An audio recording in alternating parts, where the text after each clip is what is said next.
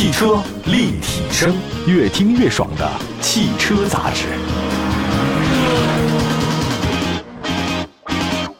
欢迎各位，您现在收听到的是汽车立体声。大家好，我们今天在节目当中继续分享汽车世界里的话题，说的是价格不贵、空间够大几款大空间合资家用车。定语太多了，当然这个定语不是我们自己说的，是一位听众啊，因为有很多朋友在我们汽车立体声的官方微信和微博平台里面给我们留言，经常有人说这么一个事儿：我预算十万，对吧？最高不能超十五，空间也大啊，三厢车。类似咨询问题特别多。那对于大多数家庭而说呢，这一辆三厢紧凑轿车的的确确很好用了啊，也不一定非要买那种大型 SUV，你就满足日常代步工具，你先把车练好了以后再开大车，对吧？我不太建议上来就开大车，你会手忙脚乱的。所以像大众朗逸、日产轩逸、丰田卡罗拉都是来自十到十五万这个细分市场紧凑车嘛，因为整体这个份额特别大，紧凑车市场也是车企发力的重点市场。我先问大家一个问题：你觉得什么是大空间？哎，空间多大算大？你对我来讲，我觉得一个房子，我认为两居室就算很大了，我没必要买三居或者四居。我就包括车也是如此啊。其实这没有统一标准。那有的人心特别大，但有人心特别小。我只是说欲望没那么强。我觉得轴距在两米七以上，这就大了。较大的轴距是好事儿啊，比如说你后排空间很大，你当然得有人坐后排。今天我说的这几款车轴距都超过两米七，价格都在十到十五万之间。首先说的是东风标致推出的新款四零八，这个车型是八月二十一号，这新四零八正式上市，官方售价是进取版十万五千七，追光版十一万四千七，逐梦版十二万一千七，最高不超过十二万多一点。这是东风标致首款搭载全新时标的轿车。新四零八采用全新的设计，失魂美学家族式设计语言，星动点阵式格栅，狮眼 LED 大灯，獠牙形状的 LED 日间行车灯，这个是主要几点啊？啊，还包括那个狮爪尾灯设计，这个确实比较有名了，很多年都是这样，确实是很标志性的。不少家庭消费者啊认为大空间是刚需啊，这个后排经常坐人，就尤其是生了孩子以后。但标致新四零八长宽高长是四米七，宽一米八二，高一米四八，轴距两米七三。这个在以前就是中级车的水准，现在是已经是紧凑车了，因为大家眼光高了。目前市场热销，我看一下朗逸，它轴距两米六八，呃，轩逸轴距两米七一，所以新四零八的轴距两米七三，空间上表现不错。大家知道那个中国女足的门将啊，运动员赵丽娜，她一米八八的个子，所以她坐在后排是没有任何问题的。体验了一下新四零八，就觉得车真的不错哈。那动力方面的话呢，是新四零八取消了一点二 T 车型，全系搭载一点六 T 的四缸发动机。加爱信六 AT 变速箱，之前我开过很多 1.2T 的车型，就是他们家开发的嘛，我觉得很好用了。现在 1.6T 的更好用，1.6T 直喷发动机最大功率125千瓦，最大扭矩250牛米。那如果要比其他的1.5和1.6的自吸的话，这款 1.6T 的发动机动力很明显。爱信六 AT 这个很可靠啊，平顺性很强。底盘结构方面，新408是前麦弗逊独立，后扭力梁是非独立悬架。当然，你说后扭力梁非独立悬架不如多连杆独立悬架高级，但是在舒适性、操控性方面，扭力梁式非独立悬架简单可靠，占用空间小，车内空间最大化。就是多连它占空间，后扭力梁式的非独立悬架不占空间，对吧？就看你家用车你想怎么样。新四零八呢，一共三款车型，它入门的就是 1.6T 的进取版，标配头部气囊、胎压、ESP、倒车影像、定速巡航等等，特别多，甚至它有后视镜加热也是标配。这个入门级还不错，如果你选高配车型的话呢，就前后的泊车雷达了。我建议大家可以选一下啊，前排座椅电动调节加热，自动防眩目后视镜，感应雨刷。智能化配置方面，新四零八有全新的 Blue i 三点零的智能网联，人机方面有人性化的交互系统。从产品来看，标致四零八我觉得是一个均衡性很好的车，它很平衡。比如说两米七三的轴距，轴距不错，空间也大。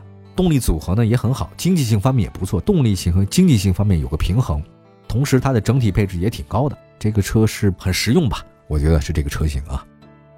还有一个北京现代伊兰特了啊，那伊兰特曾经是这个中国车市的销量冠军，但这两年韩系车走的真的很一般，但这一款明星的现代车型在七月份我看到数据是重新回到了月销万辆的俱乐部。也并不偶然，因为销量强势回升，表示这一代的伊兰特在产品力方面得到了很多人认可。我们来看一下吧，这个北京现代新的伊兰特啊，外观设计方面，第七代伊兰特它很有个性啊，跟前几代车型的中庸不一样了，跟它之前那几个洞是不一样，什么朗动啊，还有悦动也不一样。它的不规则的多边形中网和大灯是一体化设计，大量的折角线条。车身侧面设计很流线型，腰线呢采用是前低后高，车尾呢配合溜背式设计，很像轿跑的感觉，很有立体感。它有个小鸭尾，这个小鸭尾的话，整体跟运动氛围很符合。一条灯带将两侧尾灯连接在一起。伊兰特长四米六八，宽一米八一，高呢是一米四一点五，轴距两米七二。同样是紧凑车中的大号，后排的空间和舒适度很不错。另外内饰方面偏向居家风格，中控台悬浮，四辐式方向盘，这个很好玩。它很多现在是三辐式，它是四辐式方向盘。动力方面，新的伊兰特1.5自吸和 1.4T 涡轮增压，1.5的最大功率84.5千瓦，最大扭矩143.9牛米，CVT；1.4T 的车型，它最大功率103，最大扭矩211。匹配是七速干式双离合，哎，我觉得这个可以买一点四 T 的。前麦弗逊独立后扭力梁式非独立悬架。现款伊兰特是基于 iGMP 平台打造，更大、更宽、更低，重量呢也将近降了大概五十公斤，所以更省油。也就是说，它的悬架设定是舒适型的，它不是那种特别运动感的，所以你在里面行驶质感很舒服。伊兰特提供车型是比较多了，呃，有六款1.5升的车型，还有四款 1.4T 的车型。那么在1.5升的这组里面的话，除了两款低配以外，其他四款车型配置都不低，什么车道保持、车道偏离预警、主动刹车都是标配。另外还有一个全系车型标配头部气囊，这个是伊兰特值得点赞的地方啊。所以我们推荐尊贵啊，还有包括中配吧。其实你买它高配也没多少钱。我觉得现在品牌啊，伊兰特是明星车型，价格门槛呢也是很低的，空间表现相当不错。那同时它的中配车型就有很多主被动安全配置。这个是这次伊兰特很吸引人的地方，所以它月销过万，还是产品力有提升，这是一个很好的表现。好吧，休息一下，还有一款车型呢啊，今天说三款十二万左右的大空间合资品牌的家用车。汽车立体声，您现在收听到的是汽车立体声，我们的节目呢在全国两百多个城市落地播出，线上线下都可以听得到，每天都会在节目当中分享汽车世界里的大事小情，同时还有新车。今天说说三款十二万左右的大空间的合资品牌家用车，刚才说到了已经重新回到主流阵营的现代伊兰特啊，确实这个车在二十年前各位可是销冠啊。我们来看下一个吧，东风日产轩逸，轩逸是现在的销冠了啊。日产轩逸是轿车市场销量的冠军常客，虽然它那个车身比较单薄，呃什么 CVT 可靠性好像大家有点小小的怀疑，但无论怎样，这个车的业绩很好，始终保持销量排行榜轿车市场的前列。但是很多网约车司机也很喜欢它，因为空间不小，它很省油啊。那在咱们中国市场里面呢，轩逸是两代车型同堂了。轩逸经典是上一代，那新款的车型是有1.6自吸和 ePower 混动两种动力。那么从业绩上来看，燃油版车型是它的销售主力。我曾经在节目中说过，其实日产也有混动啊，也不只有丰田有啊，也不只有本田有，日产也有叫 ePower。但是可能它这个混动啊来的太晚了，导致现在销量没那么高。这燃油版还是它的主力车型。这个其实是，哎，大家觉得轩逸好像卖的好，是燃油版卖的好，自吸卖的好，不太相信它的这个混动哈。我们来看一下轩逸吧。轩逸1.6的自吸发动机是直列四缸，最大功率99千瓦，最大扭矩159牛米，匹配 CVT。那这款发动机没用当下的直喷，日产向来如此，在动力输出方面达到同级别的应有水平，代步很好啊，很 OK 的。底盘结构方面，轩逸是前麦弗逊独立后扭量非独立悬架，整体设定的偏向舒适性，因为家用。外观方面，现在轩逸采用日产的全新的家族化设计，远处看呢很像小天籁。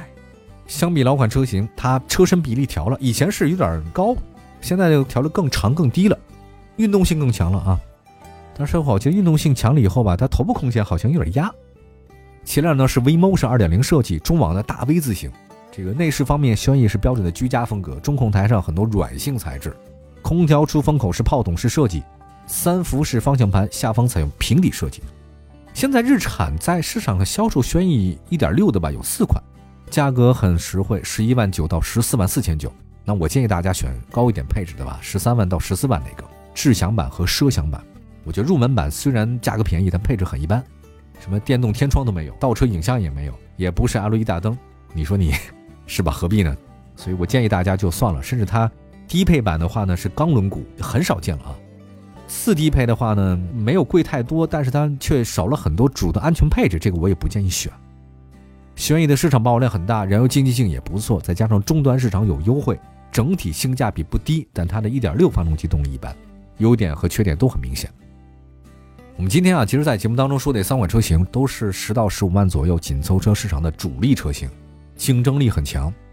呃，刚才说那个标致新四零八啊，价格门槛到十万五千七，好家伙，确实便宜啊！全系标配一点六 T 加六 AT，这个绝对是在同等级或者同价位车型里面竞争力很强的车型了。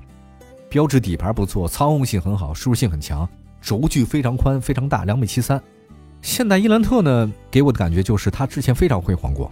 那现在重新回到月销过万啊，当然它曾经辉煌，后来低了一点呢。我觉得原因非常多，我们不阐述原因，我们只告诉大家结果，就是现在伊兰特没有消失，第七代了。所以在新三样当中嘛，伊兰特是唯一到现在为止还不断更新换代的，说明它生命力很强，个性十足，还有包括空间也比较宽敞，有一点五升和一点四 T 两种动力选择。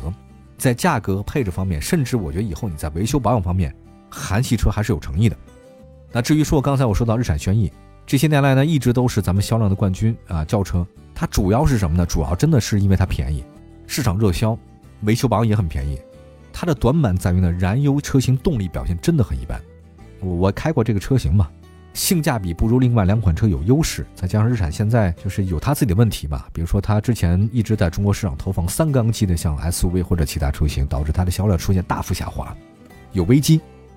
还有它的 ePower 车型没有得到市场的广泛认可，这也是一个隐患哈。所以未来对于日产来讲是个压力很大的事情。好吧，我们今天说的这三款车型都是三款十二万左右大空间的合资家用车，仅供各位参考，都挺实用的。居家过日子嘛，这几款车都还是挺适合各位的。感谢各位收听今天的汽车立体声，那我们明天同时间在节目中继续分享汽车话题。明天见，朋友们，拜拜。